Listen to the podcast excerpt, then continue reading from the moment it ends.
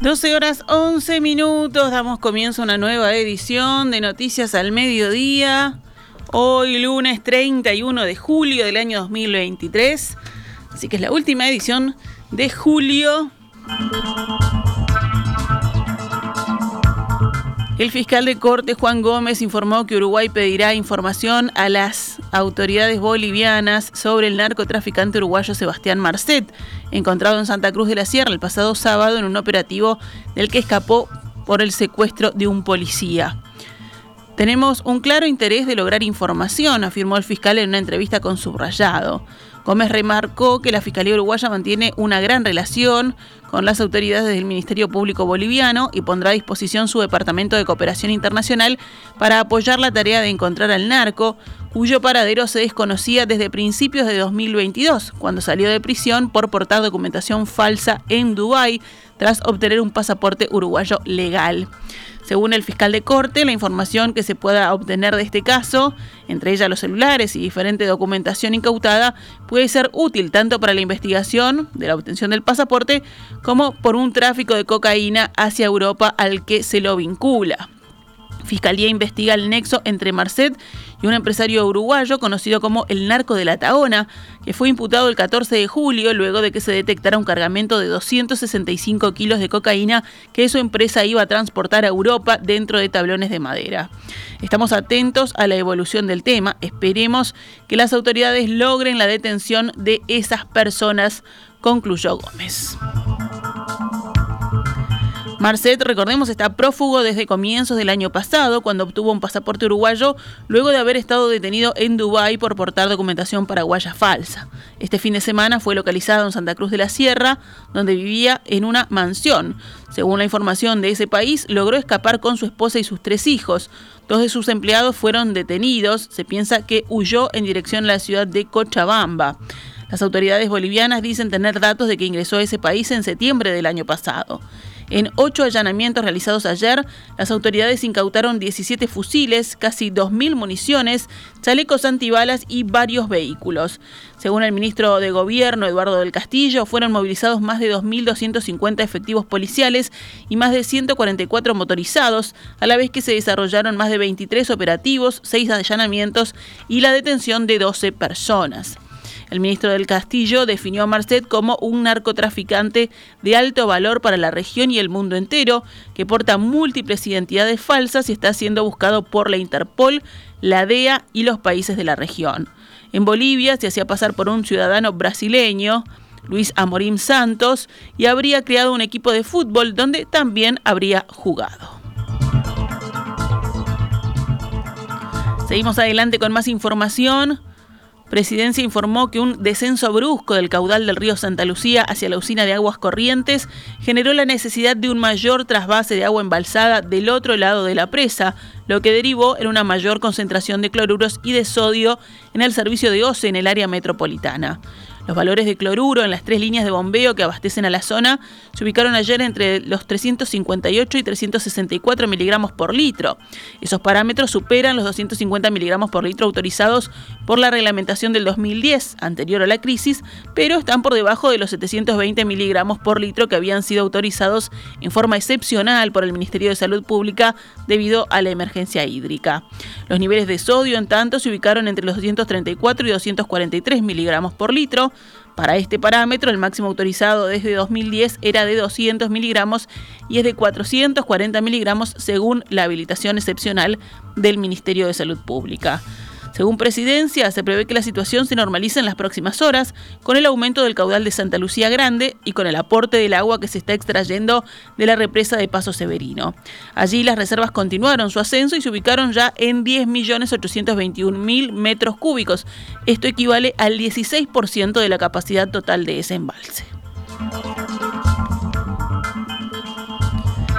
La intendenta de Montevideo, Carolina Cose, definió como una escalada de disparates los cuestionamientos del Poder Ejecutivo y de ANCAP a su idea de crear un nuevo impuesto que sustituya la tasa de inflamables para agravar el transporte de combustibles por la ciudad. Hablando el sábado con la prensa, Cose dijo que tomó la decisión luego de que la Suprema Corte de Justicia declarara inconstitucional esa tasa y dijeron que había que convertirla en un impuesto. Por eso, agregó, la convertimos en un impuesto.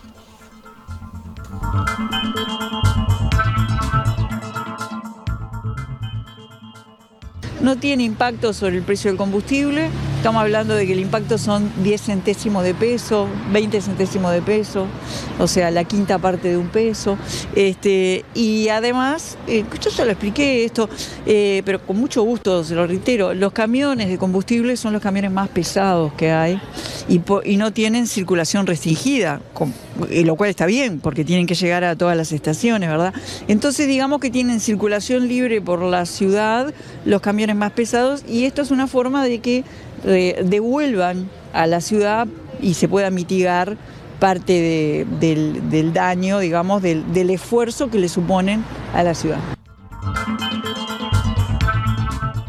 COSE fue consultada sobre las críticas planteadas, entre otros, por el secretario de Presidencia, Álvaro Delgado, el ministro de Industria, Energía y Minería, Omar Paganini, y el presidente de ANCAP, Alejandro Stipanisic, sobre la creación de este nuevo impuesto.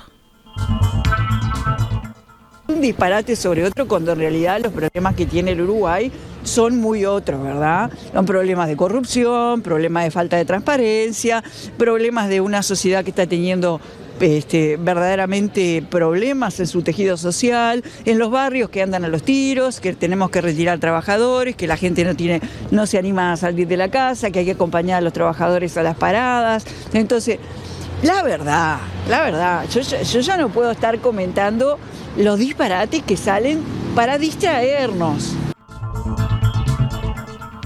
El Partido Independiente propone que los partidos que conforman la coalición de gobierno firmen a comienzos del año próximo un nuevo compromiso por el país y que comparezcan a las elecciones departamentales de 2025 bajo un lema común. Las definiciones se conocieron este fin de semana cuando sesionó la Junta Federal de esa formación política. Allí el partido reafirmó a través de una declaración la necesidad de continuar con la experiencia de coalición, renovando compromisos y profundizando los cambios estructurales iniciados en este gobierno. Durante su discurso, el ministro de Trabajo, Pablo Mieres, líder del Partido Independiente, ratificó la vigencia de la coalición.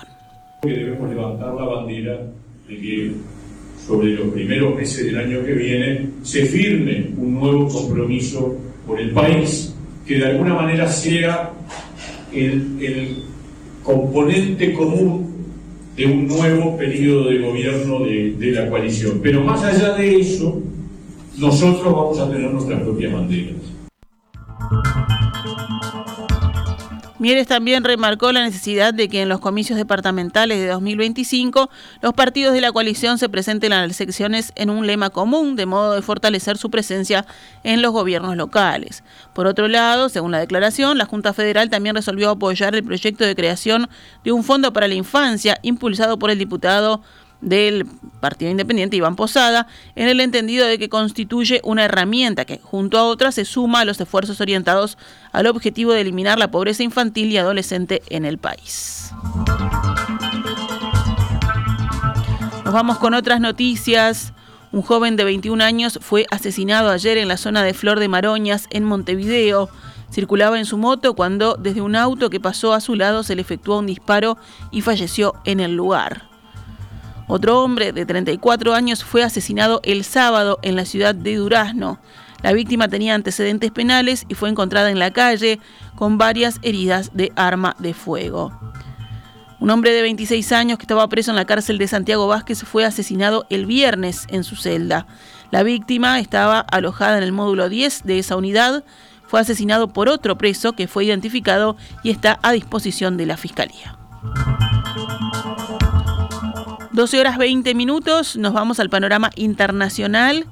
Argentina pagará hoy un vencimiento por 2.700 millones de dólares de su acuerdo con el Fondo Monetario Internacional mediante yuanes de un swap con China y un préstamo puente del Banco de Desarrollo Latinoamericano, el CAF o la CAF, para resguardar sus menguadas reservas, según anunció el ministro de Economía Sergio Massa. Argentina no va a usar un solo dólar de sus reservas para pagar el vencimiento del día de hoy. El FMI acordó con el gobierno argentino la quinta y sexta revisión del acuerdo por 44 mil millones de dólares que tomó en 2018, lo que permitirá el desembolso de 7.500 millones de dólares, pero recién en la segunda mitad de agosto, luego de ser sometido a la aprobación del directorio del organismo internacional.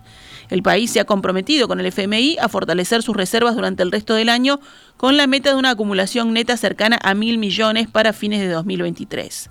El Banco Central informó el viernes que Argentina tiene reservas internacionales por 25.646 millones de dólares, aunque analistas estiman que las netas están muy por debajo, incluso en rojo. Argentina celebrará elecciones primarias generales el 13 de agosto para definir a los candidatos presidenciales para las generales del 22 de octubre.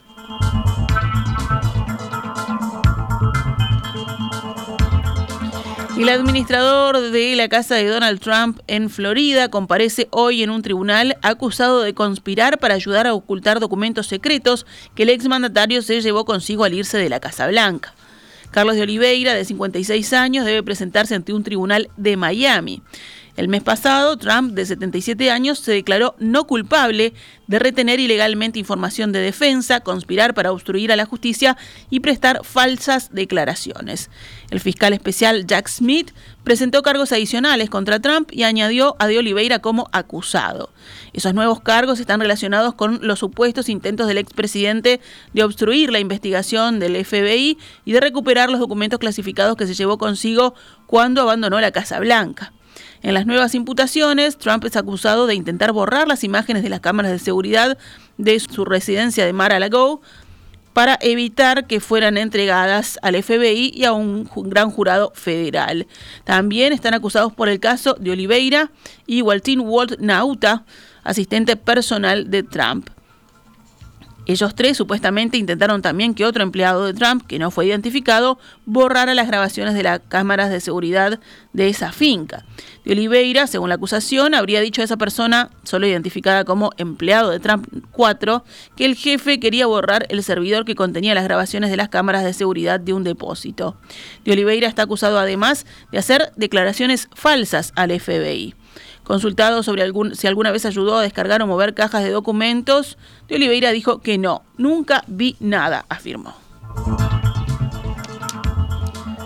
Al menos dos personas murieron hoy en Pekín en alerta máxima por inundaciones y deslizamientos de tierra debido a las fuertes precipitaciones que caen en la región desde hace varios días. Estas lluvias torrenciales son consecuencias del ciclón Doksuri, que causó al menos seis muertos en Filipinas ha perdido un poco de fuerza y desde el viernes esta tormenta tropical golpea el norte de China. Una gran parte de la periferia de Pekín presenta un riesgo elevado de hundimientos, deslizamientos de tierra y riadas de lodo, según un aviso de las autoridades. La vecina provincia de Hebei también fue puesta bajo alerta roja. Según el Servicio Meteorológico de la capital, cayeron en la ciudad 170,9 milímetros de agua en 40 horas, casi las precipitaciones de medias para todo un mes de julio. Los servicios de emergencia hallaron dos cadáveres en un río del distrito de Mentugú, en la periferia oeste de Pekín, según indicó el periódico estatal Diario del Pueblo. Las autoridades de la capital china son muy cautas ante las fuertes lluvias desde 2021, cuando se produjeron unas graves inundaciones en el centro del país y más de 300 personas murieron sobre todo en la ciudad de Zhengzhou. Para ello, hoy se aconsejó a millones de personas que permanecieran en sus casas. Un ataque ruso destruyó hoy un edificio residencial en el centro de Ucrania, dejando cinco muertos y decenas de heridos, en un momento en que Rusia intensifica sus bombardeos tras una serie de ataques con drones en su territorio. Dos misiles rusos golpearon por la mañana la ciudad de Krivoy Rog, uno impactó en un edificio de viviendas, dejando cinco muertos, incluida una niña de 10 años, y al menos 64 heridos, según el responsable de la administración militar de la ciudad. El otro misil golpeó un centro educativo. Bombardearon edificios residenciales, un edificio universitario, una intersección vial. Lamentablemente hay muertos y heridos. Puede haber gente bajo los escombros, dijo en Facebook el presidente ucraniano Volodymyr Zelensky, denunciando una vez más el terrorismo ruso. Nos vamos con deportes. Liverpool se consagró ayer campeón del torneo intermedio del fútbol uruguayo al superar 1 a 0 a Defensor Sporting en la final del campeonato. El encuentro se disputó en el Parque Alfredo Víctor Viera. El gol que le dio el campeonato a los negriazules lo convirtió Juan Izquierdo a los 84 minutos. Si hablamos de rugby, los Teritos, la selección uruguaya de rugby sub-20, cayeron ayer 32 a 39 ante España y perdió así la final de sub-20 Trophy que se venía disputando en Kenia.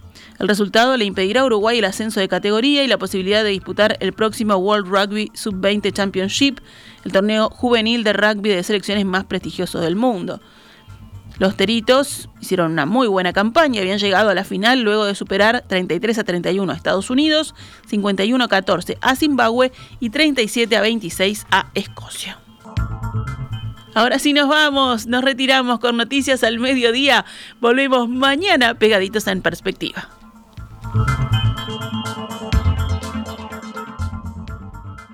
Esta es Radio Mundo 1170 AM. ¡Viva la radio!